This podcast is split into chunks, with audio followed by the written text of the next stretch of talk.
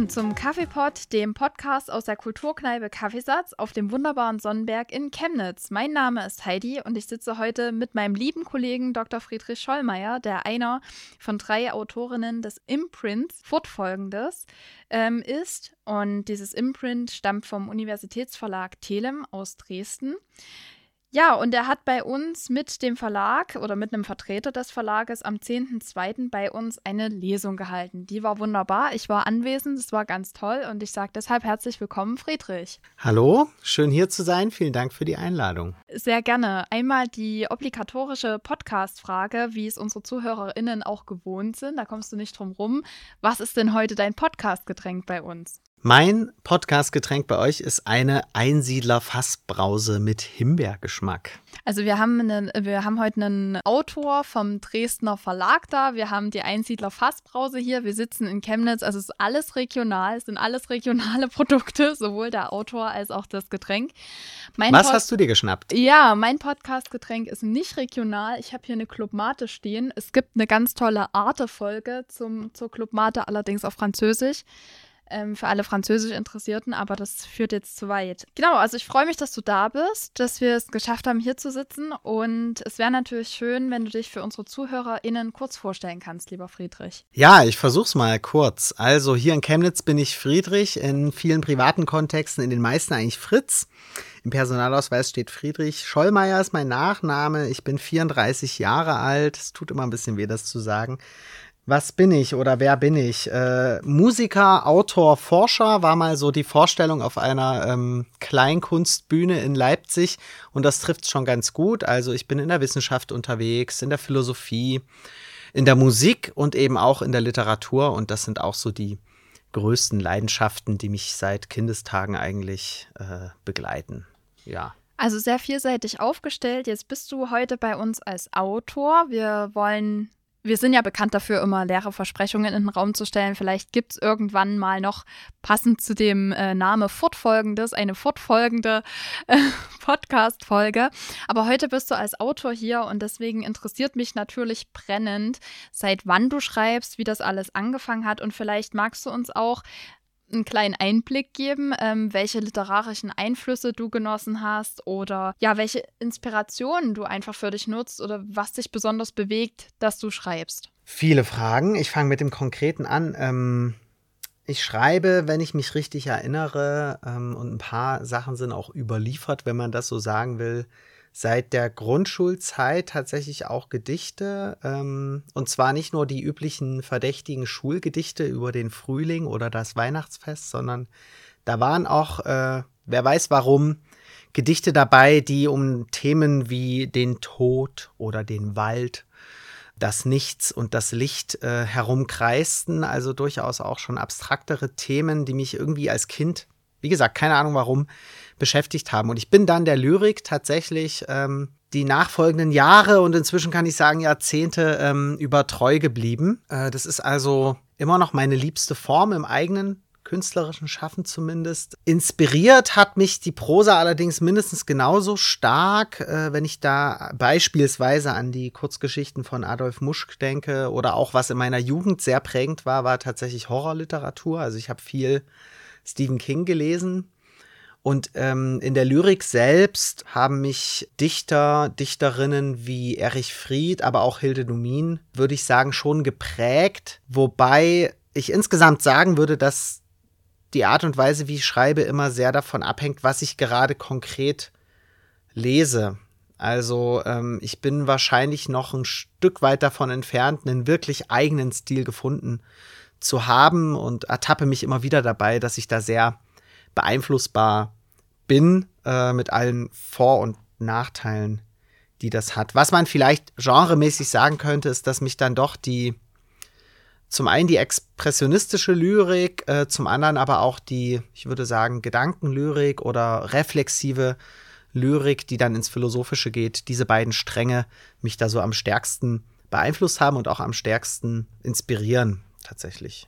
Jetzt kommen wir weg von den Fragen, die ähm, wir vorbereitet haben gerade eben, aber weil mir das ins, ins Gedächtnis schoss, auch weil ich mich erinnere an meine eigene Schulzeit, war das so, dass, also wenn du schon in der Schule angefangen hast mit Schreiben, war das dann so, dass auch der Deutsch Deutschunterricht für dich inspirierend war, also dass vielleicht deine Deutschlehrerin oder dein Deutschlehrer dich fasziniert haben mit ihrer Herangehensweise, Gedichte zu interpretieren oder auch die Gedichte die du vorgelegt bekommen hast als Schüler, dass da irgendwas dabei war, wo du gesagt hast, ja, also der Deutschunterricht, der war's. Ich meine, wir beide, wir kommen, das muss ich vielleicht noch sagen, ähm, für die ZuhörerInnen, äh, wir kommen ja beide aus dem erziehungswissenschaftlichen Kontext und ähm, das wäre natürlich jetzt interessant, auch den Deutschunterricht mal kurz zu reflektieren. Also der Schulunterricht, der Deutschschulunterricht hat eine große Rolle gespielt. Ich hatte auch Glück, dass ich immer ähm, sehr ähm, gute und aufmerksame Lehrerinnen und Lehrer hatte in diesem mir sehr wichtigen Fach, die mich zum einen bestärkt haben im Schreiben. Also ich weiß, ich erinnere mich noch, ich glaube, das war in der sechsten Klasse, hatte ich meinem damaligen Deutschlehrer, äh, dem Herrn Böser, Liebe Grüße gehen raus an Herrn Liebe Böser. Liebe Grüße gehen raus, wobei ich mir nicht sicher bin, ob er noch unter uns oder woanders ist. Er war damals schon etwas betagter und er hat mich inspiriert und ermutigt zu schreiben und ich habe ihm dann, tatsächlich auch mal ein äh, Romanmanuskript zum Lesen gegeben. Da bin ich rückblickend manchmal ein bisschen erstaunt, dass ich diesen Mut damals hatte, weil ich doch nie so richtig wusste, ob das jetzt eine Qualität hat, das, was ich da mache. Aber das habe ich gemacht und habe dann auch von ihm äh, eine, eine kritische und positive Rückmeldung bekommen und auf jeden Fall die Ermutigung bleibt dran. Ähnlich war es auch mit den Texten, die wir in der Schule gelesen hatten. Also natürlich nicht mit allen, äh, aber ich weiß, dass ich dann vor allem auch äh, Goethe, Shakespeare, ähm, Kafka, Dürrenmatt, das waren alles ähm, Bücher, die ich sehr, sehr, sehr gern gelesen habe. Und was mir auch große Freude gemacht hat, war das äh, Rezitieren, also das auswendig Lernen von Szenen aus Hamlet oder Kabale und Liebe und das dann aufzuführen. Also auch die Affinität zum Theater äh, wurde in der Schulzeit schon stark gefördert. Ich war auch mal ein paar Jahre in einer Theatergruppe und das hängt für mich auch immer zusammen. Das Schreiben äh, mit dem, äh, mit der Stimme, mit dem Sprechen, mit dem Aufführen. Und da war die Schulzeit unglaublich wichtig, ja. Endlich mal jemand, der gerne Kafka liest. Gibt es das nicht so häufig? Nee. Dann müssen wir mal eine Kafka-Folge machen. Ja, sehr gerne. Also äh, liebe Grüße an diejenige und an denjenigen. Ihr wisst ganz genau, wen ich meine. Endlich mal jemand, ich habe jemanden gefunden, der Kafka mag. Sehr gut. Okay, das zu deiner Schulzeit. Also ich äh, kenne das selber auch von mir, ähm, dass LehrerInnen viel Gutes für einen tun können und einen wirklich da auf einen Weg bringen können, aber natürlich auch von irgendwelchen Dingen abhalten können. Und ich glaube, egal ob das jetzt qualitativ hochwertig war, was du da geliefert, also damals geliefert hast, was du heute machst, ist natürlich top.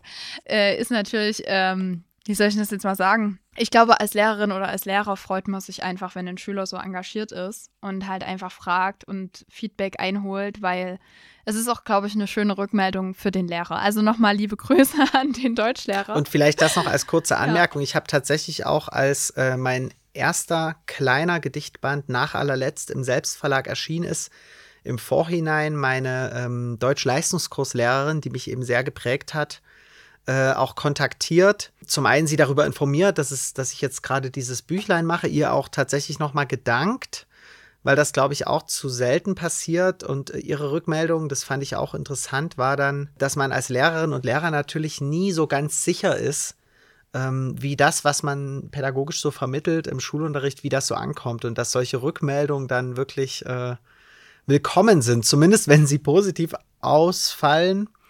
Und ich hatte sie dann auch, ähm, die Frau Petschel, liebe Grüße jetzt auch nochmal, in die Auswahl der Gedichte für dieses nach Buch mit, mit einbezogen. Und sie war dann auch bei einer Lesung, Musikveranstaltung in Bautzen. Also ich bin in Bautzen zur Schule gegangen.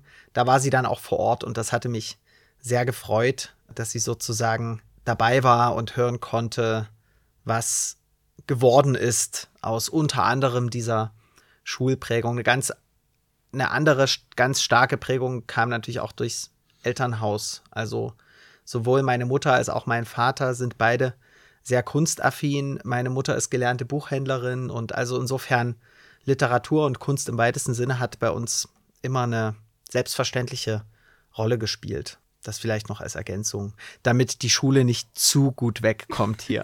das können wir uns nicht leisten als ErziehungswissenschaftlerInnen. Okay.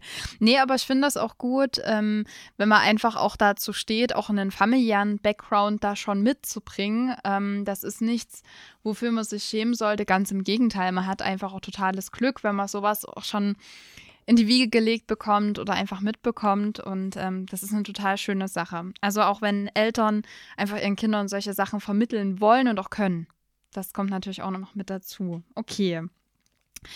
Ähm, ja, also das zu den Inspirationen und zu den literarischen Einflüssen. Jetzt wäre natürlich noch interessant, also du hast gesagt, du hast schon immer äh, geschrieben, seit du denken kannst, also zumindest seit der Schulzeit.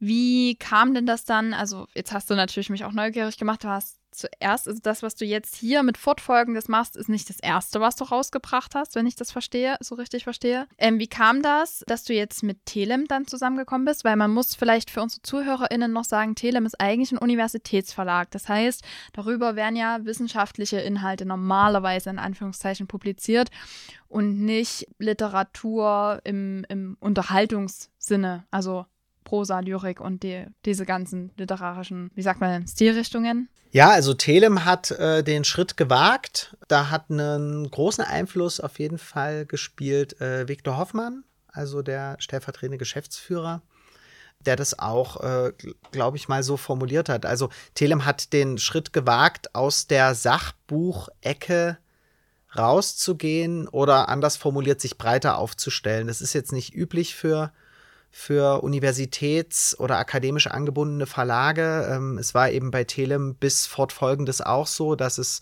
eine Sparte für Naturwissenschaften und eine Sparte für Geistes- und Sozialwissenschaften gab und üblicherweise eben Fachbücher, also unter anderem Dissertationen, veröffentlicht worden sind. Und dann gab es eben irgendwann, wann genau kann ich dir offen gestanden nicht sagen, die Idee, äh, auch die Literatur mit ins eigene Programm aufzunehmen und zwar gekoppelt an die Idee, da auch junge, unbekannte Personen zu fördern. Also es ging nicht darum, die Personen, die sowieso schon in der Literaturszene etabliert sind, gestandene AutorInnen sind, noch weiter zu fördern, sondern unbekanntere Personen und unbekanntere Texte in verschiedenen Stilrichtungen ans Licht zu bringen. Und das eben immer als regelmäßiges Format in dieser Trinität äh, sozusagen fortfolgend äh, zu veröffentlichen. Und das war die Idee. Und ich bin tatsächlich zu Telem gekommen oder habe erfahren von dieser Idee eines Imprints für Literatur durch eine sehr gute Freundin von mir, die bei Telem im Marketingbereich arbeitet. Liebe Grüße an Anne. Insofern hatte ich einfach auch da das Glück eines Kontakts und ich hatte, das möchte ich auch dazu sagen, sowieso äh, überlegt oder ich war fest entschlossen, ein Gedichtband zu veröffentlichen. Einfach aus dem Grund, dass ich viele Gedichte äh, zusammen hatte aus den, aus so vier bis fünf Jahren oder naja, drei bis vier Jahren und irgendwann gesagt habe, ich will jetzt mal äh, damit in irgendeine Form von Öffentlichkeit. Und ich hätte das, wenn jetzt Telem nicht dieses Imprint gemacht hätte und ich da nicht gelandet wäre, einfach auch wieder im Selbstverlag gemacht ähm, und hatte dann das Manuskript sowieso schon in der Schublade. Und so war dann auch der Prozess der Erarbeitung dieses Buches relativ flüssig und wir haben das dann haben uns dann ausgetauscht darüber, ähm, welche Texte wir nehmen möchten, ich nehmen möchte, welche nicht, wie die arrangiert werden, äh, ob es ähm, Kapitelüberschriften gibt oder nicht. Und das möchte ich auch noch dazu sagen. Ein Grundprinzip könnte man sagen des Imprints ist auch, dass sehr eng mit den AutorInnen zusammengearbeitet wird. Also, dass sie in die Entscheidungsprozesse äh, früh mit eingeflochten werden und dann auch mit dafür sorgen, die Bücher sozusagen in die Öffentlichkeit zu bringen, über Lesungen, über andere Formate wie dieses hier zum Beispiel. Also es ist nicht dieses klassische, was zumindest äh, das Klischee ist. Es gibt den Verlag und es gibt Autor oder Autorin und dann gibt es das Buch und alle finden das toll und der Verlag äh, trägt die AutorInnen vor sich her und äh, wirbt mit ihnen und kümmert sich um alles, sondern diese Arbeitsteilung, auch diese, ich sag mal, dieses basisdemokratische Grundanliegen ist typisch und charakteristisch für dieses Literaturimprint. Und das hat mir auch sehr gefallen, weil man dadurch natürlich auch als Autor oder Autorin nochmal äh, Kontakte knüpft und irgendwie in dieser eher niedrigschwelligeren, vielleicht sogar Underground-Szene, in dem Fall dann der Literatur, einfach ein bisschen Fuß fassen kann, weil mir relativ schnell klar war, dass dieses große Autorending, abgesehen davon, dass ich das für unwahrscheinlich erachte, dass ich da landen würde, aber das will ich wahrscheinlich auch nicht, wenn man mich jetzt fragen würde, weil das zu viel dann mit Dingen zu tun hat, die, die mir nicht gefallen. Also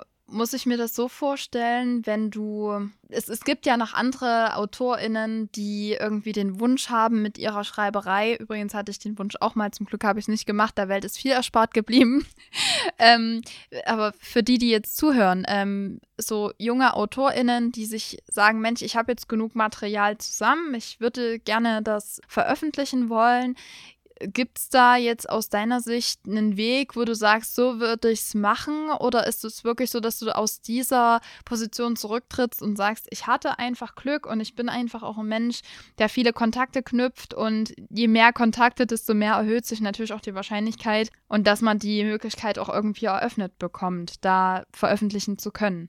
Also ich bin konkret über einen Kontakt zu dem Imprint gelangt. Es gab beim ersten Wurf sozusagen auch im Vorhinein keine Ausschreibung. Das ist jetzt aber anders und ich würde unbedingt alle Personen, die etwas in der Schublade haben oder auf dem Desktop und damit gerne in, in eine Öffentlichkeit gehen würden oder sich einen Verlag wenden wollen, denen würde ich das unbedingt raten. Tatsächlich, egal wie vernetzt sie sind oder nicht. Also ich würde es umso mehr den, ich sage jetzt mal zugespitzt, den einsamen Schreibenden, dem würde ich es umso mehr raten, diese Möglichkeit ähm, zu nutzen, äh, das Risiko einzugehen, ähm, weil ich den Eindruck habe, und ich glaube, das stimmt auch, dass tatsächlich nach der Qualität der Texte geurteilt wird und nicht danach, wie viele Vorveröffentlichungen es schon gibt. Das, das habe ich ganz häufig erlebt, wenn es äh, um Stipendienprogramme oder ähnliches ging. Also ich habe mich auch immer mal beworben auf Literaturstipendien oder auf Residenzaufenthalte und da ist insgesamt jetzt mein Eindruck immer mehr, dass es so eine Förderung der ohnehin schon Geförderten gibt, so Förderschleifen und dass es da gar nicht so einfach ist, äh, von außen ranzukommen. Und das ist halt bei Telem bei fortfolgendes anders Deswegen unbedingte Empfehlung. Ähm, ich duze euch jetzt mal. Äh, geht raus mit euren Texten. Äh, geht auf die Website, da findet ihr direkt bei fortfolgendes sozusagen auch den, den Kontakt. Man kann Manuskripte äh, einsenden und ähm, es ist eben geplant, dass jedes Jahr so ein, so ein, so ein Dreiergespann von Büchern äh, erscheint, genau. Jetzt muss ich aber noch mal einhaken. Ja. War das jetzt die erste Reihe von Fortfolgendes? Ja, ja das war jetzt okay. die erste Reihe. Letztes Jahr im November erschienen mhm. die drei Bücher. Also ähm, der Roman, ich muss jetzt mal kurz hier ihn zur Hand nehmen oder ich möchte ihn mal kurz zur Hand nehmen. Ähm, von Lies Kaseffa, Zwischen uns das Wasser. Dann von Tim Preuß, Das Museum der Popmoderne mit dem Untertitel Kritik.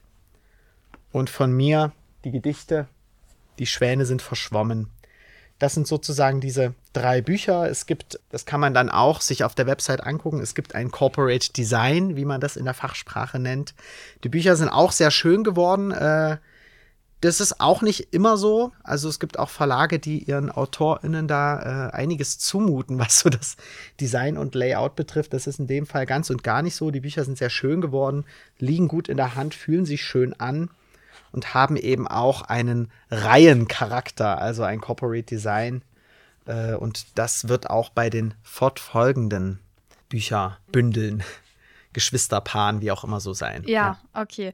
Ähm, die Website und alle Infos kriegt ihr auf jeden Fall dann nochmal in diesen, weiß nicht genau, wie es sich nennt, Meta-Infos da mit rein. Und natürlich seht ihr das dann auch nochmal im Facebook-Beitrag, im Twitter, Beitrag auf Discord und auch auf Instagram.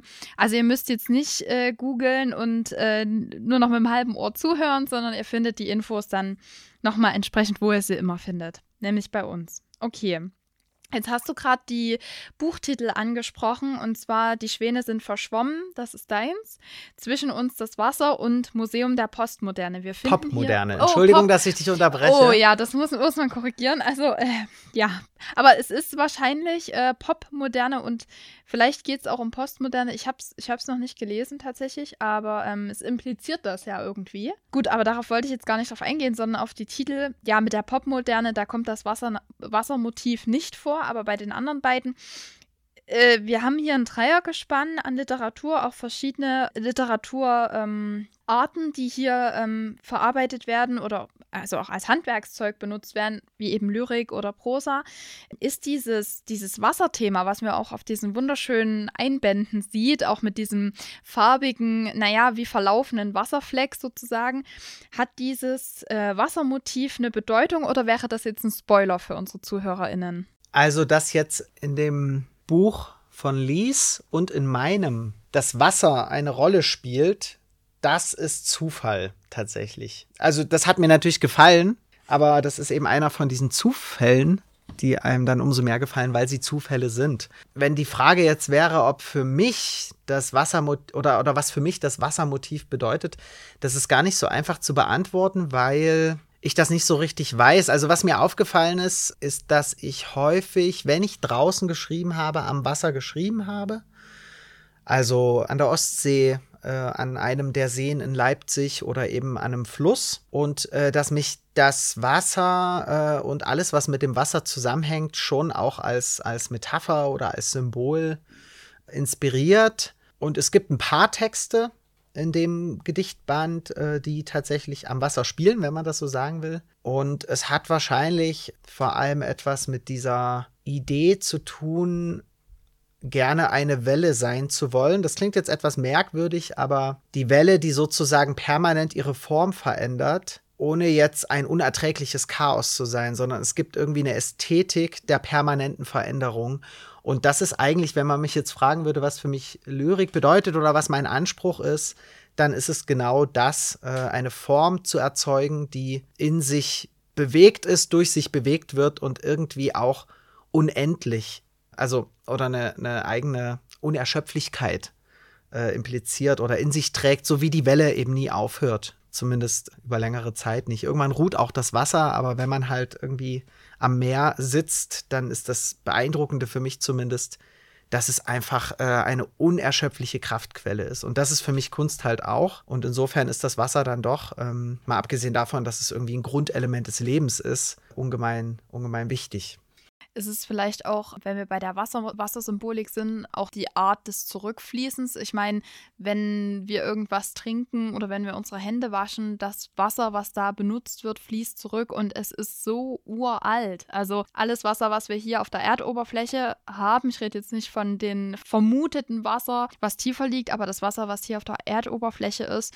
ist ja so unglaublich alt. Das hat die Dinosaurier gesehen und was weiß ich nicht. Ist es vielleicht auch das? Also auch dieser Rückfluss, Rückflussmechanismus und dass es immer wieder da ist und schon immer da war, wahrscheinlich. Auf jeden Fall. Also das äh, deswegen eines der, der Grundelemente, die auch sozusagen auf die anderen Elemente einwirken. Also wenn man jetzt über äh, Gesteinsschichten und sowas nachdenkt, da wirkt einfach permanent äh, das Wasser mit und irgendwie ist die ganze Zeit, die verlaufen ist, die Jahrtausende, Jahrmillionen sind sozusagen darin gespeichert und das ist, insofern ist das ein, ein guter Punkt, äh, diese, ähm, weil das auch was mit der mit der eigenen Unerschöpflichkeit der Form zu tun hat. Also, dass ich schon versuche, also jetzt nicht bewusst, aber das passiert, dass ich irgendwie versuche, beispielsweise eine, ein Ereignis oder eine Erfahrung, die, die ich erlebe in einem bestimmten Moment, in irgendeiner Weise zu speichern in diesen Texten,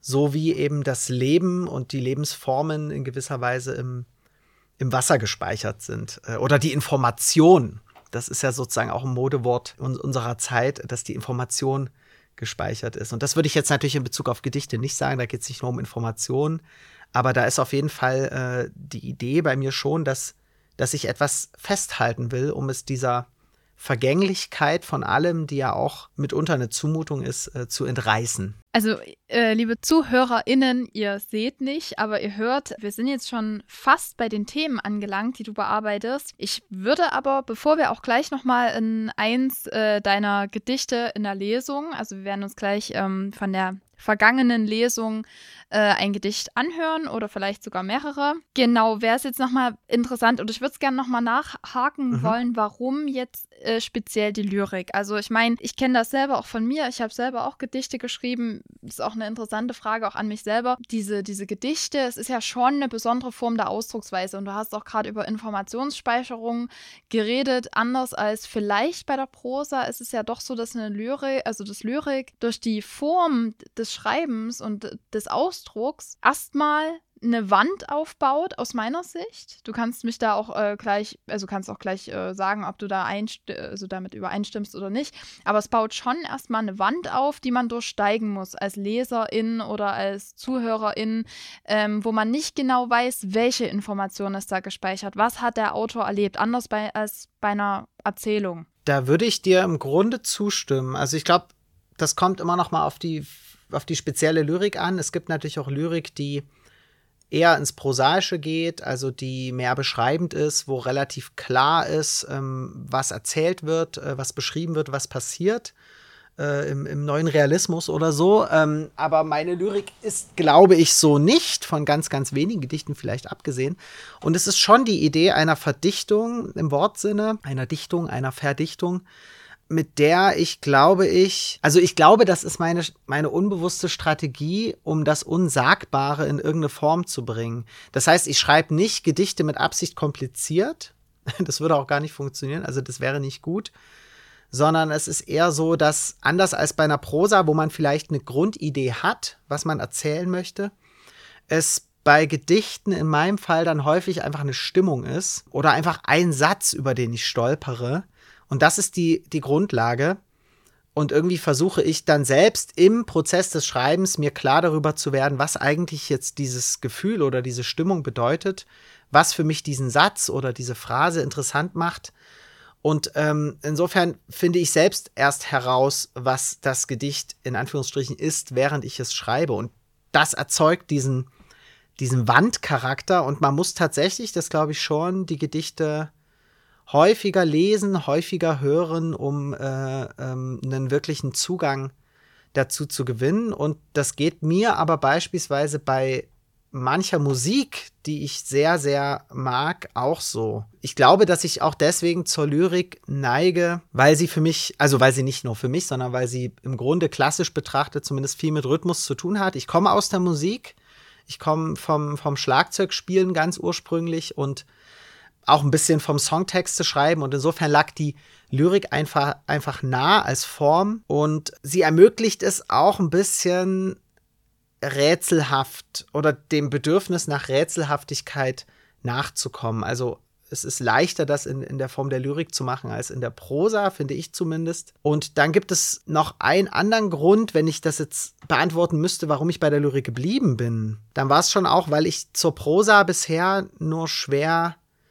einen wirklich dauerhaften Zugang gefunden habe, was auch mit dem wissenschaftlichen Schreiben zusammenhängt. Also die Lyrik war als Form auch in, in der späteren Zeit dann immer noch ein, ein Kontrast zur, zur wissenschaftlichen äh, Produktivität. Und die Prosa war zu nah am, am, am, wissenschaftlichen Schreiben. Und das war sowieso auch manchmal schwierig, diese zwei Iche äh, unter einen Hut zu bekommen. Und da hat sich aber die Lyrik einfach äh, äh stärker, stärker angeboten tatsächlich ja, das wären so die, die Antworten. Klingt auf jeden Fall. Bestimmt nicht alle, aber. Ja, klingt plausibel. Ähm, wir hören mal rein.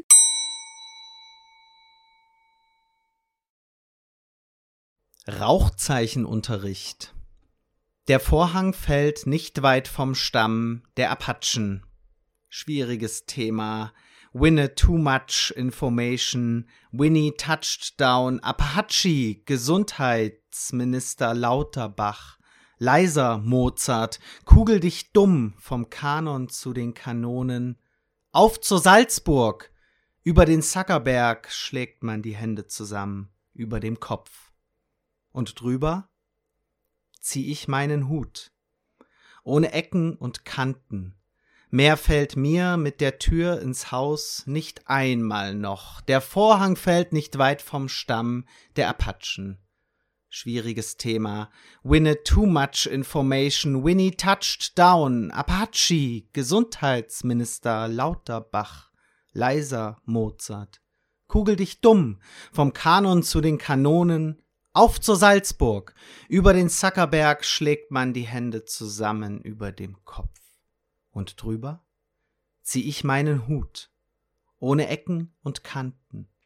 Mehr fällt mir mit der Tür ins Haus nicht einmal muss ein Schluss auch sein.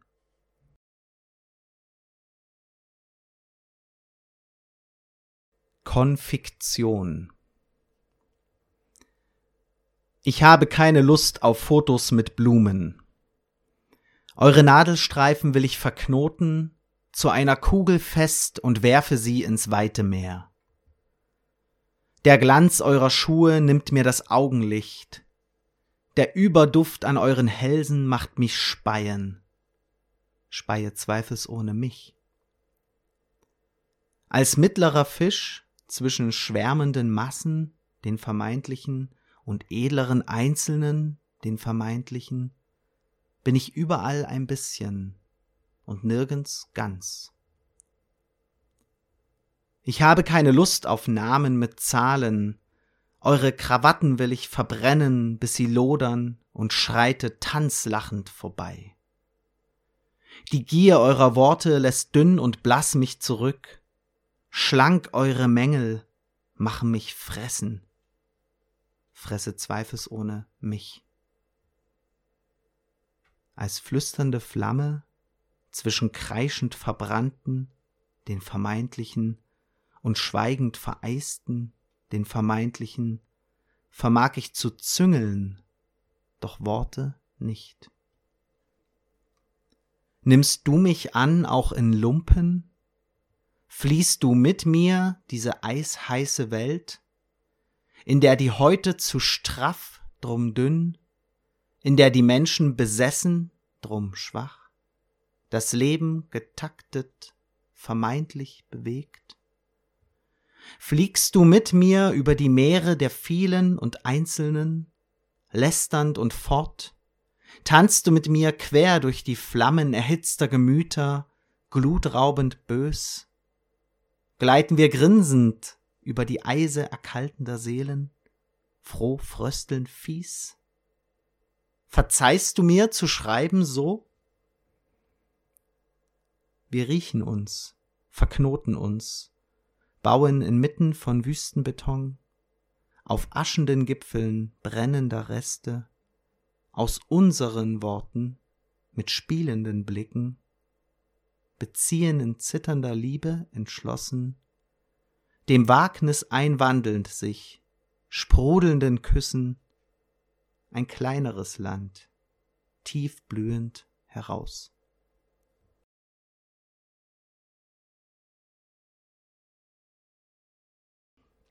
Augenblick mal. Es liegt im Auge des Betrachters gut, allzu gut, so liegt es an ihm, es sanft auszuheben, verdächtigend schön, zurechtgeschnittenem Federbett, es vorzustellen, zu umgehen, wie Ansichtssache anzusehen. Und nun was nimmst du noch dichtend zurück? Offensichtlich lässt es, was es auch sei, dich erhadern. Augenscheinwerfer empfangen ihre Strahlen zurück. Zu viele, zur Helle nochmal zu viel, für keinen blassen Schimmer Schatten genug. Augenblick mal auf deiner Stirn.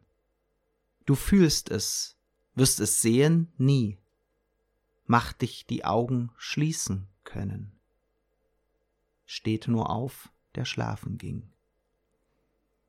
Du wanderst in Richtung der Augenweiden, träumst bei den Schafen den Satz in ihr Fell, führst Worte hinab in das Wangental, fort weiter noch, darüber hinaus, beachtlich tief geht es unter die Haut, unter die Netzhaut dürfen sie nicht. Aufbereitet, zugedeckt, noch schlägt des Schlafenden Stunde nicht. Aufschlagend blitzen die Augen voran, Rückzug der Lieder, Hochzeit der Brauen, fällig die Äpfel zur Ernte. Sachte die Feder auf schlichtem Gedeck, schattendünnes Buch dem Tränentinten Tau. Sieh nur, Himmelbetts Stäbe, die starben. Heute begrüßt ein Gedicht die Nacht.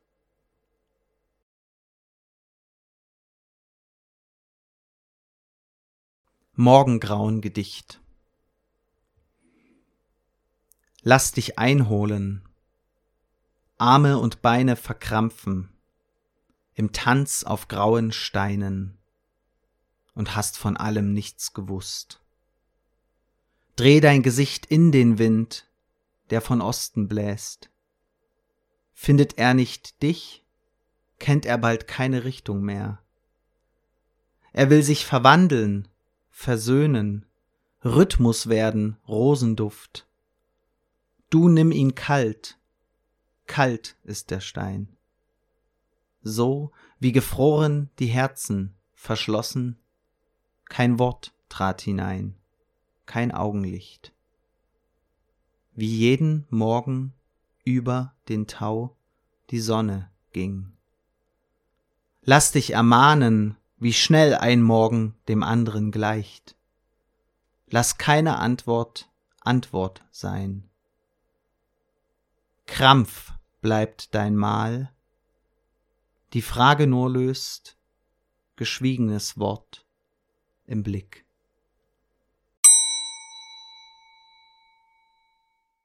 Gut, wir haben an dieser Stelle reingehört. Ich hoffe, dass unsere ZuhörerInnen noch dran sind. Ich fand es auf jeden Fall sehr, sehr spannend. Es war auch schön, nochmal ähm, die Lesung mir ins Gedächtnis zu rufen und auch den Abend an sich. Also ich kann hier nur nochmal herzlich einladen, wenn ihr seht, dass bei uns äh, Lesungen oder auch Konzerte geplant sind. Wir denken uns was dabei bei den Leuten, die wir einladen, die wir auch beim Podcast haben. Wir haben hier draußen an der Tür auch einen Aushang. Ihr könnt jederzeit hier vorbeikommen und das sehen. Ich sage dann zum Schluss noch was, ähm, wo ihr die Event-Informationen herbekommt. Aber zurück zu dir, Friedrich. Wir haben zuletzt äh, besprochen, warum Lyrik. Jetzt wäre es natürlich auch nochmal interessant. Das Buch kann sich natürlich jeder kaufen.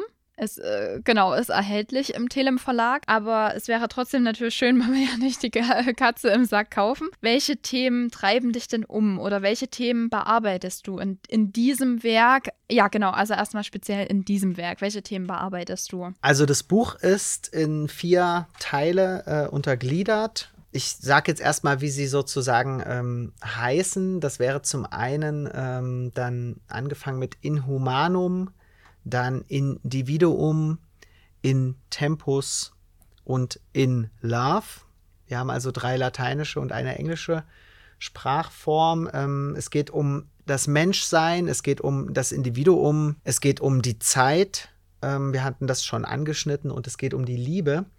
Und das sind natürlich alles sehr allgemeine Themen und es geht tatsächlich auch immer um genau das Gegenwort. Also ich spreche über das Humane nicht, in der Regel nicht, oder ich schreibe über das Humane nicht, ohne auch über das Inhumane zu sprechen. Es geht also auch um die Grenzen des Menschen und des Menschlichen, darum, äh, äh, was eigentlich es mit Ungleichheiten, Ungerechtigkeiten in, in der Welt auf sich hat.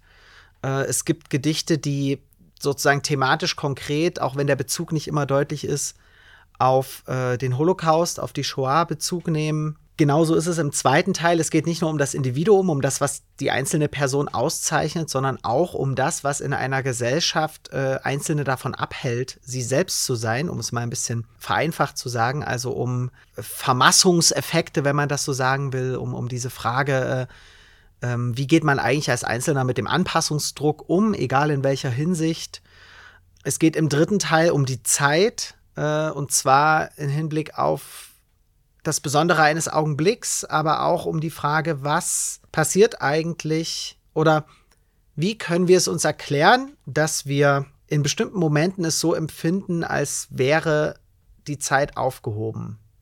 Also es geht auch um sowas wie Ewigkeit und das Ganze ist für mich auch nicht komplett loszulösen von äh, spirituellen Vorstellungen. Also es gibt auch Gedichte, die auf die, zumindest auf die Idee Gottes Bezug nehmen. Das ist ein Thema, das eine Rolle spielt. Also es wäre äh, vermessen, das jetzt irgendwie an der Stelle zu leugnen.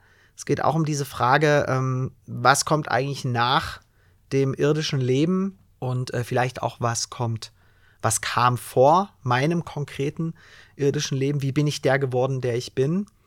Und auch im vierten Teil des Buches, in dem es über die Liebe geht, geht es auch und wahrscheinlich auch sogar sehr, sehr stark um den Verlust von Liebe oder um die Erfahrung, dass Liebe nicht erwidert wird oder dass sie oft auch gemischt ist mit anderen Emotionen. Also es sind keine Liebesgedichte im, zumindest die meisten sind keine Liebesgedichte im klassischen Sinne, sondern eher Gedichte, die auf die Ambivalenzen des, des Zwischenmenschlichen, in dem Fall im amorösen Sinne, hinweisen.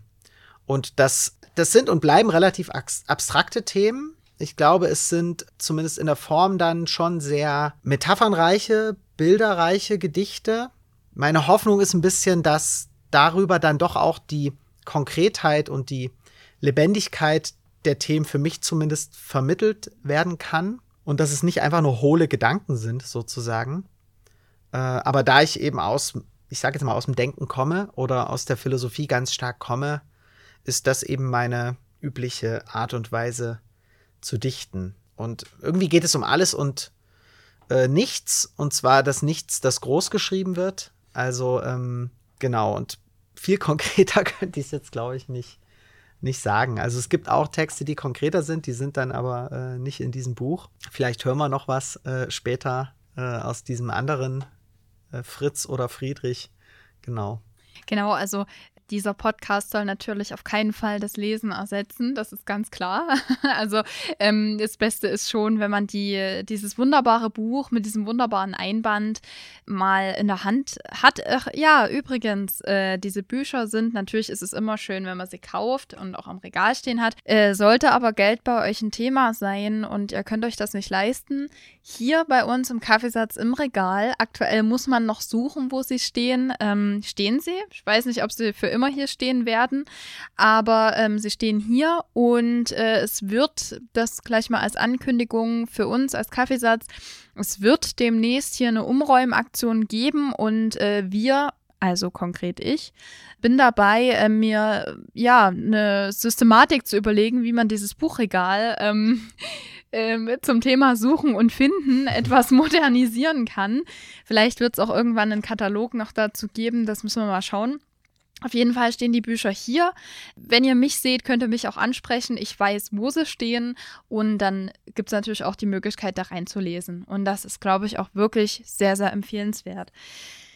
Ja, ähm, jetzt hast du schon fast auch was zur Herangehensweise an deine Themen gesagt. Du hast gesagt, du kommst aus der Philosophie, du bist musisch veranlagt, deshalb hast du die Lyrik für dich gewählt. Ähm, Du hast ähm, auch gesagt, dass natürlich auch dieser Wissenschaftskontext eine Rolle steht, aber trotzdem, wenn ich es jetzt äh, beschreiben müsste, also auch nochmal für unsere ZuhörerInnen da draußen, wie, wie kommen die Texte an oder mit welcher Herangehensweise sind sie bearbeitet, dann würde ich Ihnen sagen, weil wir uns äh, ein bisschen schon kennen, sie sind Friedrich-esk, aber ähm, ihr, ihr, ihr, kennt äh, Fritz oder Friedrich ja nicht. Deswegen wäre es schön, Friedrich, wenn du nochmal beschreibst, wie, wie gehst du an, an ein Thema ran? Also ganz konkret, ganz praktisch, du hast jetzt ein Thema, du weißt, dass du darüber schreiben möchtest und ähm, dann wäre die Frage, wie jetzt die Herangehensweise ist. Vorhin hast du gesagt, du schreibst oft gerne am Wasser. Gehst du dann, also suchst du dir einen Ort, der passend dazu ist oder wie, wie gehst du ran, um ein Thema zu bearbeiten?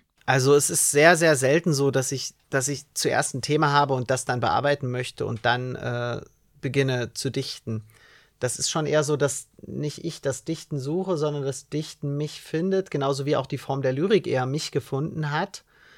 Und meist entstehen die Gedichte ungeplant äh, ad hoc, weil ich beispielsweise am Wasser sitze und dann etwas beobachte.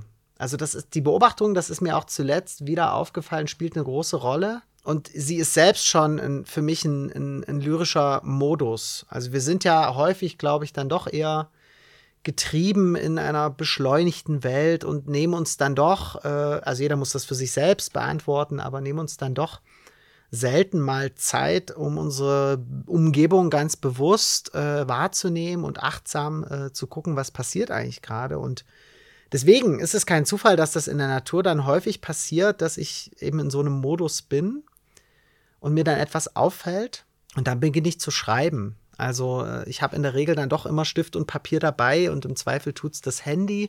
Es gibt auch manchmal Gedichte, die ich eingesprochen habe. Also das war dann wirklich das ganz freie Dichten. Die werden dann auch immer noch mal massiv überarbeitet. Aber das ist auch eine etwas, womit ich irgendwann, glaube ich, in der Corona-Zeit angefangen hatte, beim Spazierengehen äh, die freien Gedanken sozusagen einzusprechen und zu gucken, was kann ich dann damit machen. Ähm, weil das auch noch mal was anderes ist als das was einem durch den Kopf oder durch den Körper geht, aufzuschreiben. Und manchmal, das hatte ich vorhin schon ange angetippt, ähm, manchmal sind es auch einzelne Sätze oder Sprachauffälligkeiten, die mich zu einem Gedicht inspirieren. Also wenn ich jetzt das Gedicht, das beispielsweise auch äh, in dem Buch ist, Augenblick mal, man sagt das so, Augenblick mal, und man kann aber eben aus Augenblick mal auch ein Substantiv bilden und das ist dann eben das Mal des Augenblicks, äh, so wie es das Brandmal gibt und das Muttermal. Und äh, manchmal reicht eben ein Wort, um daraus ein Gedicht zu schreiben, weil da ist eine metaphorische, da ist sozusagen metaphorischer Nährboden und man muss eigentlich nur noch mit der Gießkanne drüber gehen und dann wächst da was. Und das sind so die, die zwei Haupt- äh, Herangehensweisen, wenn man das überhaupt so nennen möchte. Also äh, Beobachtung von Natur, aber auch von sozialen Situationen. Also im Café entstehen auch häufig Texte oder im Zug oder eben Sprachauffälligkeiten. Und dann schreibe ich erst einmal und es ist fast nie so, dass ein Gedicht in der Erstform bleibt. Also soweit ich mich erinnere, gibt es ein einziges meiner Gedichte, das in der allerersten Form geblieben ist sondern dann gibt es verschiedene Überarbeitungsrunden, äh, Korrekturschleifen, wie man das im Wissenschaftsjargon nennt. Und es ist gar nicht so einfach zu sagen, wann ein Gedicht dann fertig ist. Also ich weiß auch gar nicht, ob das noch eine zeitgemäße Herangehensweise an, an die Form ist. Äh, oder ob es nicht zeitgemäßer wäre zu sagen, die Form verändert sich eigentlich dann doch permanent. Also natürlich in dem Moment, in dem so ein Buch auf dem Tisch liegt, äh, kann man an diesen Texten nichts mehr ändern. Also du hast gerade ja die Gedanken von mir gelesen. Ich hatte aber allerdings bei deinen Ausführungen gerade mehrere Gedanken im Kopf. Erstens kann ich mir dich nicht vorstellen, wie du spazieren gehst und dein Handy vors Gesicht hältst, ähm, wie man das sehr, sehr äh, gut und gerne bei anderen ja beobachten kann und da was einsprichst. Es ist schon sehr, eine sehr, sehr witzige Vorstellung, ähm, wenn man dich kennt. Und das Zweite ist, du hast gesagt, äh, mit diesen Wortschöpfungen oder dieser ähm, ähm, abweichenden oder mehrfachen Semantik, die manche Wörter auf, äh, aufweisen. Das klingt schon fast ein bisschen wie Heinz Erhardt oder Loriot. Bist du mit den beiden vertraut? Haben die dich auch vielleicht beeinflusst? Also manchmal ähm, habe ich das Gefühl, dass da Loriot zum Beispiel auch eine Rolle gespielt hat bei dir. Also ich mag die beide sehr. Ich kenne Heinz Erhardt nicht ganz so gut und ich glaube, dass sie mich nicht so stark geprägt haben, zumindest für die meiste Lyrik, die ich geschrieben habe, aber es gibt auch Texte, die ins, ich sag mal, ins Ironische, ins Kabaretteske gehen. Das hat gerade so in den letzten anderthalb Jahren auch zugenommen. Also, äh, das ist ein bisschen eine andere Grundgestimmtheit als jetzt dieses Schwänebuch, äh, das irgendwie das ironische, lustige, aber auch das zynische eine größere Rolle spielt. Und da entstehen dann, entstehen dann auch immer mal ähm, quasi lyrische Texte, die, äh, und das ist dann tatsächlich äh, sozusagen ein, ein Kompliment für mich, die dann ein, an Heinz Erhardt oder Loriot äh, möglicherweise erinnern. Also generell der, der Humor spielt, auch wenn man das in diesem Buch nicht merkt, glaube ich, äh, eine große Rolle. Also auch jetzt in meinem eigenen Selbstempfinden. Es ist nur so, dass es hängt aber ein bisschen davon ab, welche Themen man verhandelt. Also wenn, wenn die Themen grundsätzlich sind und dazu noch tatsächlich auch selbst schon ernst, dann würde es mir schwerfallen, darüber lustige Texte zu machen, weil ich nicht primär äh, Satiriker bin. und mich das dann auch zu sehr äh, selbst an, an Poetry Slam erinnern würde und ich mich in, der, in dem Slam-Bereich nicht sehe. Aber es gibt schon auch Themen, äh, aktuelle politische äh, Diskurse, die sich durch Überspitzung gut karikieren lassen und das mache ich dann durchaus auch gerne mal. Also das äh, überrascht mich dann auch teilweise selbst.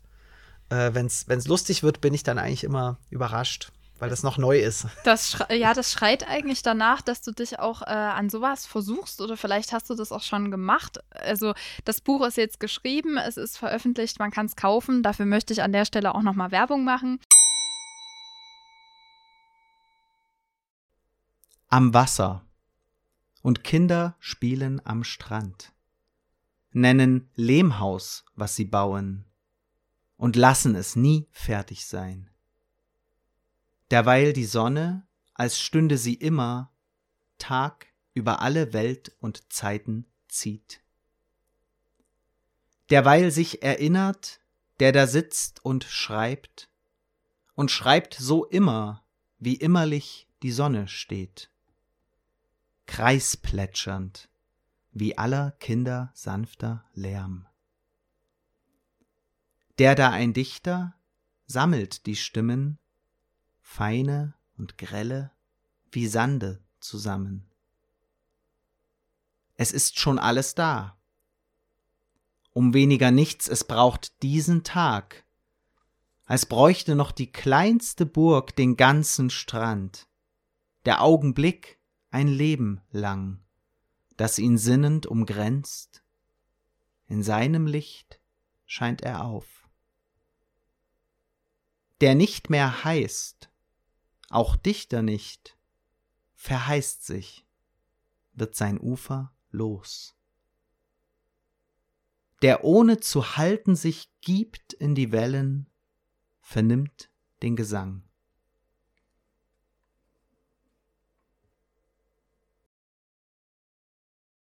Danach. Wenn es abfällt, das Glück, weil ich auch nur einen Tag länger von ihm wie besessen zerplatzt. Leichteren Sinns vor ein Auto gerannt. Verrutscht wie die Maske das Glück, die mich schöner macht, als ich bin. Erhellt, dass ich nur noch verblenden kann, fast dürstet die Haut nach der Angst. Wie sorgsam der Regen die Luft bewegt, wenn sie in drückender Hitze steht? Wie tiefer gebettet im Abend der Tag, all Tönen in Ruhe, der Körper im Kleid, sind mir die stilleren Wände heim, wo alles in sich zusammensinkt. Wie Schein nicht, was da schien, so klar bin ich mir wahr im Dunkeln. Wunderwund. Ich sehe dich nicht erwachen, die Arme ausstrecken, müde zerzaust, dem viel zu großen Hemde. Knitternder Kragen, feuchter Streifen Nacken, Schweiß unter dichterem Haar.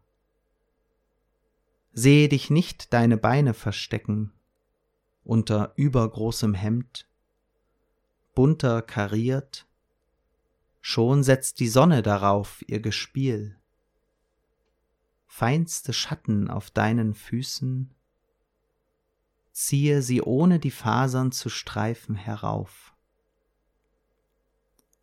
Hab sie gespürt heute Nacht, doch nicht gesehen, deinen Blick, als du sprachst. Kurz vor der Schwelle drehst du dich, dein Hemd ein Kleid, sein Muster schmeichelt der Form vielleicht. Du sagst, du würdest duschen gehen. Ich habe Angst vor einer Welt ohne Wunder.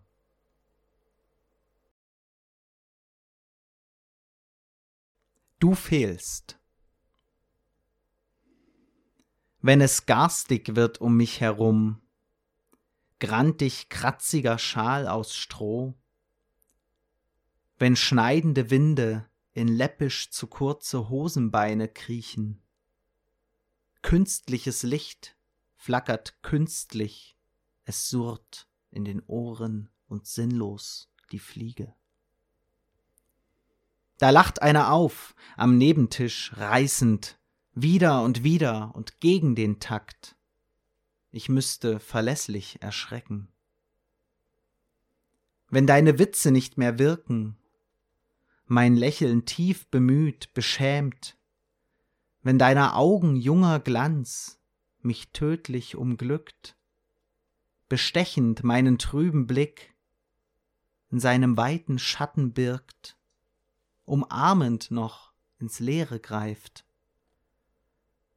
Wenn was immer das Kind an der Ampel auch sagt, mich nichts als Kind sein wollen lässt, dann ziehe ich Dinge grundlegend in Tracht, breche hinaus in Gedanken, entschwinde dahin, wo nur noch das Meer mich berauscht, will fallen in federnes Netz, in wolkenden Wassern verschwimmen.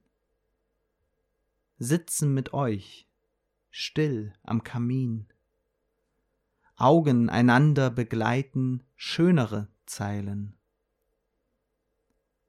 Und läge nicht in deinem Schoß, nur noch nicht zu schlafen, lehnte an wärmerer Schulter weich.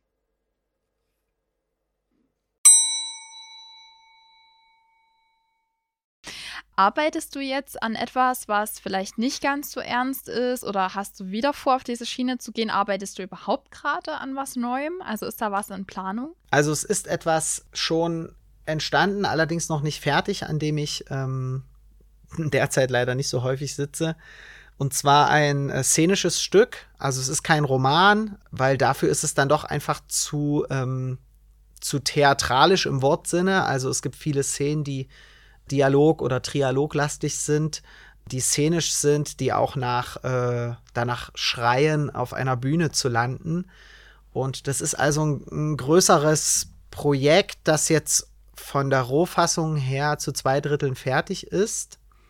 Und ich würde sagen, es ist thematisch schon durchaus ernst, aber die Formen sind schon diverser. Also das hoffe ich zumindest, dass es nicht nur meine, mein Empfinden ist, äh, oder die Grundgestimmtheiten, die Grundstimmungen sind diverser. das ist allerdings dann auch nicht immer, immer nur lustig, sondern das ist auch, ist auch bissig, das ist auch ähm, zynisch. Also da, da arbeite ich viel, jetzt nicht so bewusst, aber das halt passiert, arbeite ich viel mit, äh, mit Zuspitzungen, mit, mit Übertreibungen, mit ähm, Karikierungen, weil es durchaus auch um eine, um eine Gesellschaftskritik geht und da eignet sich dieses äh, humorvolle oder dieses tragikomische ähm, Szenario oder diese Herangehensweise eignet sich dafür einfach sehr gut und war auch interessant für mich nochmal zu merken, dass da auch, äh, also was da auch in einem selbst so an, an, an Stimmungslagen alles so drin ist und sich, sich zeigt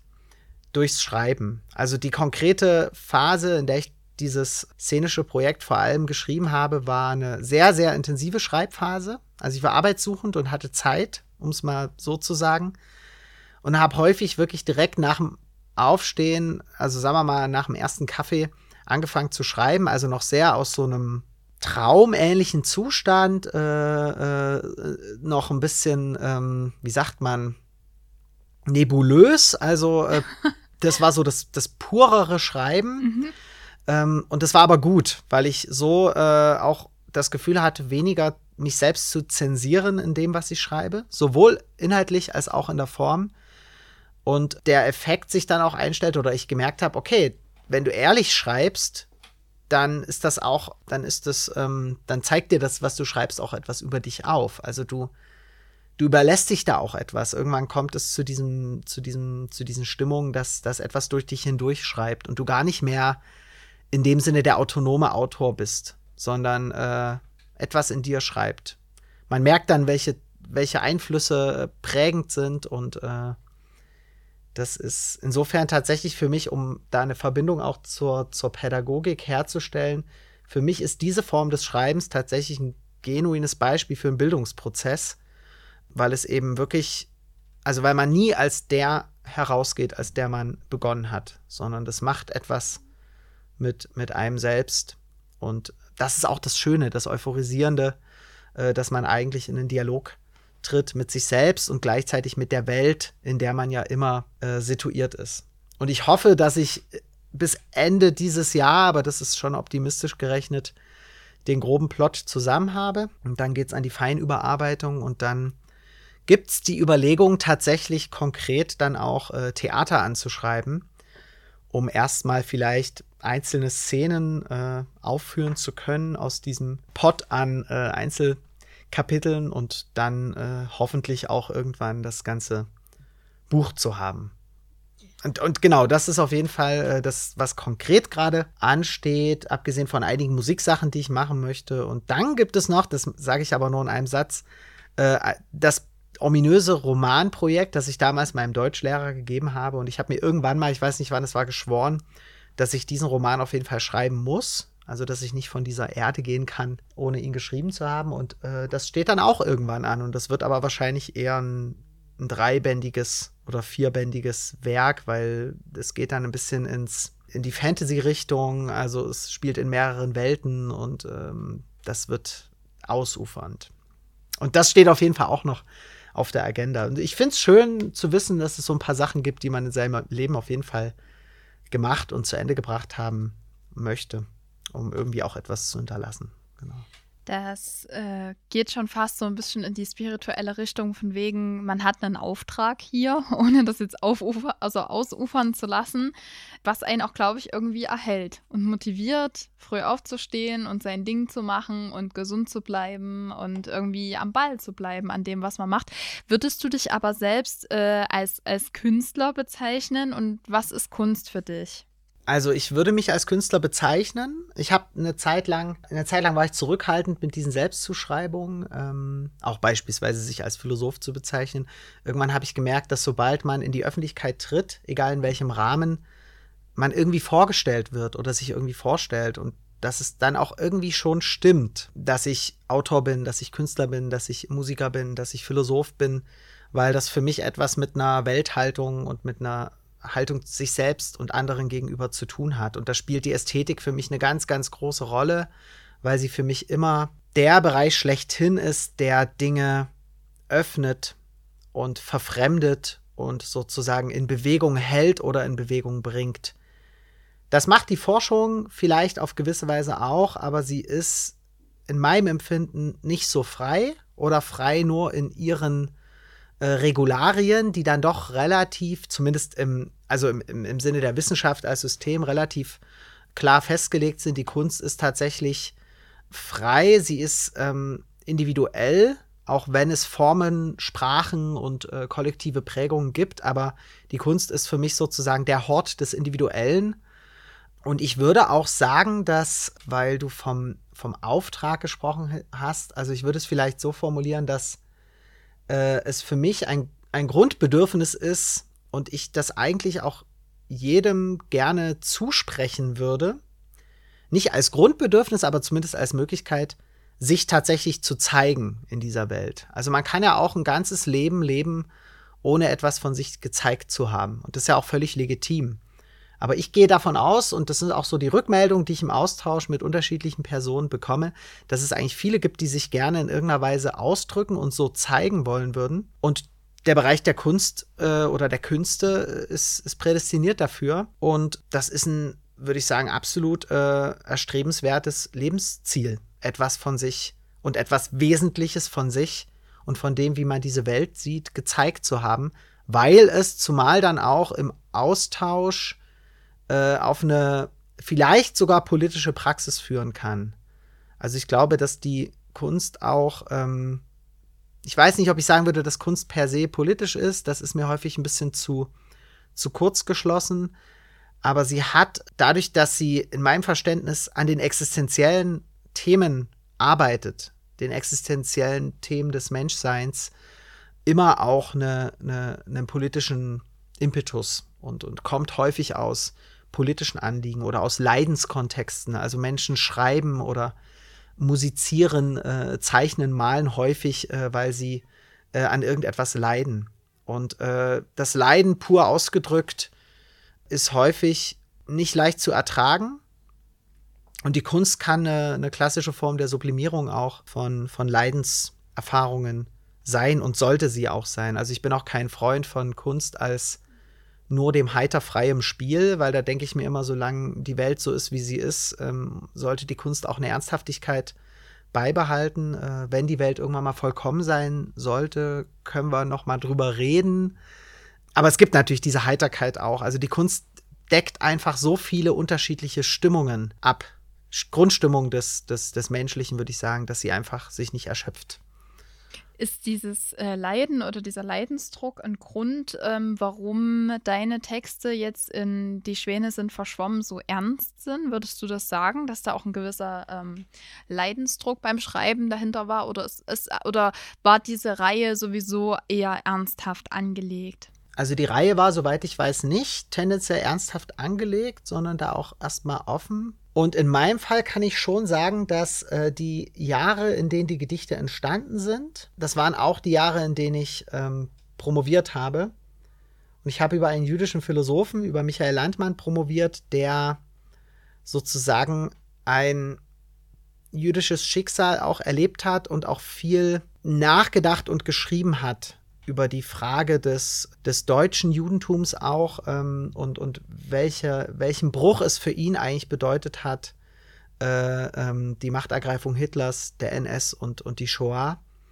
Und das waren sehr ernste Themen und es sind sehr ernste Themen, die mich auch immer noch umtreiben, die ich aber im Rahmen meiner Promotion, also im Bereich der Philosophie, nicht erschöpfend zum Ausdruck bringen konnte. Oder anders gesagt, also das, was diese Beschäftigung mit Landmann und mit diesen Themen, mit der Geschichte, mit der jüngeren politischen Geschichte, ähm, mit mir existenziell gemacht hat, das konnte ich im Bereich der Promotion nicht erschöpfend thematisieren. Also, da, was ich vorhin schon sagte, die, die Wissenschaft, auch die Philosophie, ist da vielleicht enger, möglicherweise. Und in der Lyrik konnte ich das zum Ausdruck bringen und äh, das erklärt oder das äh, plausibilisiert zumindest den Ernst einiger dieser Texte ähm, und erklärt auch umgekehrt, warum jetzt im Zuge der Nachpromotionsphase auch andere Texte äh, entstehen, weil da andere Stimmungen wieder äh, im Vordergrund stehen. Also das habe ich irgendwann mal gemerkt, dass diese Promotion ein riesengroßer Faktor war. Und die Pandemie selbst auch. Also es gibt auch äh, einige Gedichte in dem Buch, die wirklich in der Pandemie entstanden sind. Und das war für mich über weite Strecken äh, eine sehr einsame und bedrückende Zeit. Und ich war dann froh, dass ich zumindest äh, das Schreiben, gerade auch das Schreiben draußen hatte.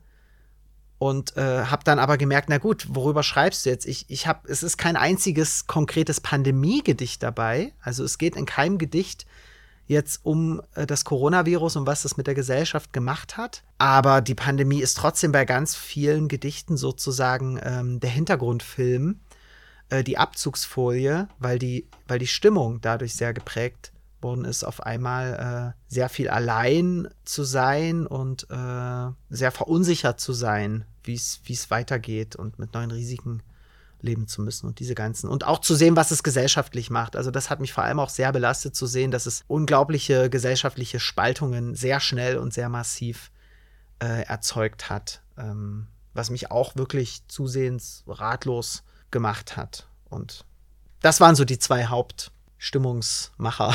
Ja, ich, du, du lachst. Ich, äh, wir sind ja da gerade wieder bei einem sehr, also sehr ernsten Themen angelangt und es ist mir, oder es wäre jetzt auch irgendwie vermessen, das einfangen zu wollen. Ich würde das gerne für unsere ZuhörerInnen einfach so stehen lassen und da eigentlich auch gar nicht weiter drauf einsteigen, weil ich glaube, die Gedichte sprechen für sich und das, was du gerade gesagt hast, äh, spricht für sich. Und es gibt ja auch immer die Möglichkeit, sich auch in diese Themen selbstständig nochmal einzuarbeiten. Deswegen kann ich das gar nicht einfangen jetzt wieder, aber ähm, deswegen ist es vielleicht jetzt auch ein harter Themenwechsel. Eine Frage, die ich mir noch überlegt habe oder die jetzt auch im Gespräch noch aufkam, wieder weg von, von, diesem von diesen Themen, die wir gerade angeschnitten haben und die auch ihren Platz brauchen einfach, sowohl in der Breite als auch in der Tiefe, wie du sie ausführst, auch in deinen Gedichten. Ähm, du hast vorhin so, ein kleine, so eine kleine lästerliche Bemerkung Richtung Poetry Slam gemacht. ähm, es bleibt nicht ungestraft. Wir können, nee, genau Genau, und wir können uns ja auch nicht unbeliebt machen. Wir haben eine Poetry Slam-Szene in Chemnitz, die ich aber weder verte zu verteidigen bereit bin, äh, noch äh, irgendwie auch darüber lästern möchte. Ich glaube, die hat auch ihren Platz einfach und ich finde den Parksommer hier in Chemnitz, wofür ich auch nochmal Werbung machen möchte, super, auch wenn sie uns, die BesucherInnen hier vom Sonnenberg abziehen, aber es ist trotzdem genauso ein tolles äh, Kulturevent hier in Chemnitz, was es einfach, glaube ich, auch braucht. Äh, jetzt will ich aber trotzdem noch mal von dir wissen, wie stehst du zum Poetry Slam? Hast du da schon mal dran teilgenommen? Es wäre ja eigentlich eine prädestinierte Möglichkeit für dich. Also ich habe selbst noch nicht an einem Slam teilgenommen. Äh, ich schließe das nicht per se aus, habe aber keine große Affinität. Also meine spontane Erstidee wäre, am Poetry Slam vor allem teilzunehmen, äh, um, und ich weiß aber auch nicht, wie man das machen könnte, um das Format sozusagen komplett zu crashen äh, das hat es wahrscheinlich auch schon gegeben. Ähm, Nackt über die Bühne rennen. Äh, ja, da muss man sich schnell ausziehen, sonst wird man möglicherweise da schon abgehalten davon. es soll ja auch nicht plump sein. Also ich habe mhm. ähm, ich habe schon auf, äh, ich hatte das vorhin kurz angedeutet, äh, auf so Kleinkunstbühnen mhm. bin ich schon aufgetreten. Da gibt es in Leipzig eine, die ich sehr, sehr empfehlen würde, die 777 im neuen Schauspiel. Und was mich einfach vom Poetry Slam bisher weg ferngehalten hat, ist das Wettbewerbsprinzip, bei dem ich mich immer frage, warum braucht es das? Ähm, braucht es das? Was macht es mit den Texten? Ähm, ich habe auch auf Poetry Slams, bei denen ich als Zuhörer war, schon unglaublich gute Texte gehört. Ich habe es auch schon erlebt, dass die Texte, die ich gut fand und die nicht, äh, ich sag jetzt mal, typisch Slam-Texte waren, gewonnen haben. Ich vermute aber, man müsste sich dann äh, sozusagen, man müsste sich das empirisch angucken. Ich vermute aber, dass es relativ selten ist und dass sich am Ende dann doch meist so ein bestimmter Sound eher durchsetzt. Und das ist ähm, ein Sound, der mir nicht so, der mir nicht so gefällt. Ich weiß nicht so richtig warum und ich will das auch gar nicht so, so hart bewerten. Ich sehe auf jeden Fall, dass der Slam, ich sag mal, in, in der Jugend- und Jung-Erwachsenenkultur eine, eine Funktion erfüllt, also dass er ein Stück weit natürlich auch viele Personen zur Literatur hinführt oder noch stärker zur Literatur hinführt. Insofern finde ich das erstmal als für Literatur einstehender Mensch gut. Fände es aber noch schöner, wenn ich einfach öfter in der Straßenbahn Personen sitzen sehen würde, die einfach Gedichte lesen. Also für mich ist einfach äh, die Lyrik, die nicht primär Slam-Lyrik ist, immer noch die bevorzugte Form. Und ja, der Slam ist vielleicht ein, ein Versuch, irgendwie etwas von der Lyrik popularisiert herüber. Ich frage mich dann aber manchmal, ähm, ob die Hälfte wirklich besser ist als nichts oder ob es äh, nicht besser wäre, dann wirklich die, ja, die Lyrik selbst, die, die Lektüre, auch die äh, Vortragsweise mit Zeit, die nicht äh, Event aufgeladen angesetzte Vortragsweise, das nicht eher zu, zu kultivieren. Und deswegen habe ich mich eben äh, bisher auf kleinen Lesebühnen äh, aufgehalten, ähm, wo es nicht um Wettbewerb ging, wo es auch nicht darum ging, eine Moderation auf eine bestimmte äh, Weise ähm, zu zelebrieren. Also das sind alles Dinge, die mir einfach fremd sind und die mir nicht besonders sympathisch sind und insofern ein subjektives Geschmacksurteil mit leichten gesellschaftskritischen äh, Nuancen noch drin. Das Wobei ich da komplett mitgehe. Also wie gesagt, ich war aber auch das vielleicht, ich war lange ja. nicht auf einem Slam. Also ich kann ja. überhaupt nichts dazu sagen, wie sich die Form des Poetry Slams möglicherweise in den letzten Jahren verändert hat. Also dazu kann ich wirklich gar nichts sagen. Ich kann nur so aus meinen Erfahrungen von vor ein paar Jahren äh, berichten. Ja, wobei genau. ich da, wie gesagt, mitgehe. Und das ist eigentlich auch jetzt gerade ein guter Punkt, wenn du sagst, kleine Lesebühnen. Ähm, du hast bei uns gelesen. Jetzt wären wir eigentlich an dem Punkt auch, wo ich dir nochmal die Bühne gerne frei machen würde. Und ähm, bevor das passiert und bevor du uns noch eins deiner Gedichte vorträgst, möchte ich mich erstmal bei dir bedanken. Vielen lieben Dank, dass du da warst, für deine Zeit, dass du uns mit deiner Lyrik dann jetzt im Anschluss dann auch nochmal bereicherst hier im Kaffeesatz. Und bevor, wie gesagt, wir das jetzt äh, vorgetragen bekommen und nochmal in den Genuss kommen, ähm, möchte ich mich natürlich auch bei unseren ZuhörerInnen bedanken. Ihr wisst, was jetzt kommt, nämlich wie ihr uns unterstützen könnt. Ihr braucht nicht ratlos zu Hause sitzen, sondern kommt gerne vorbei zum Kaffeesatz auf der Zietenstraße 40.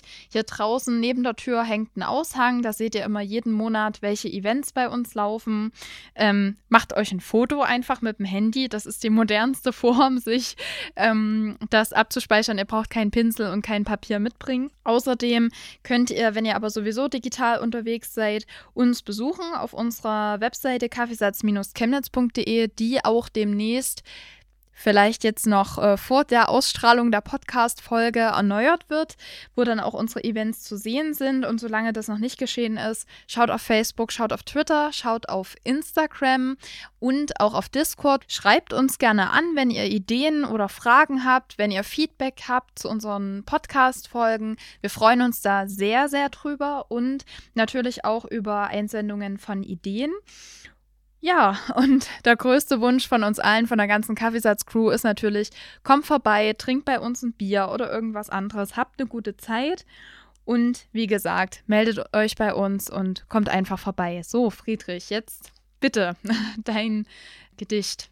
Ja, bevor ich noch ein Gedicht zum Besten gebe, möchte ich mich auch äh, ganz herzlich bei dir, Heidi, und beim Kaffeesatz äh, bedanken für diese Lesung nochmal, für diese Veranstaltung, für dieses Gespräch jetzt. Es hat mir großen Spaß gemacht. Ich hoffe, dass wir fortfolgend dann auch im, im Kontakt bleiben und dass vielleicht die eine oder der andere durch diese Podcast-Folge äh, zum einen Lust bekommen hat, mal ins Kaffeesatz zu kommen, was ich sehr empfehlen kann, zum anderen vielleicht auch Lust hat, Lyrik zu lesen. Vielleicht ist es sogar äh, die Lyrik aus dem Schwänebuch. Auf jeden Fall äh, breche ich jetzt eine große Lanze für die Kunst.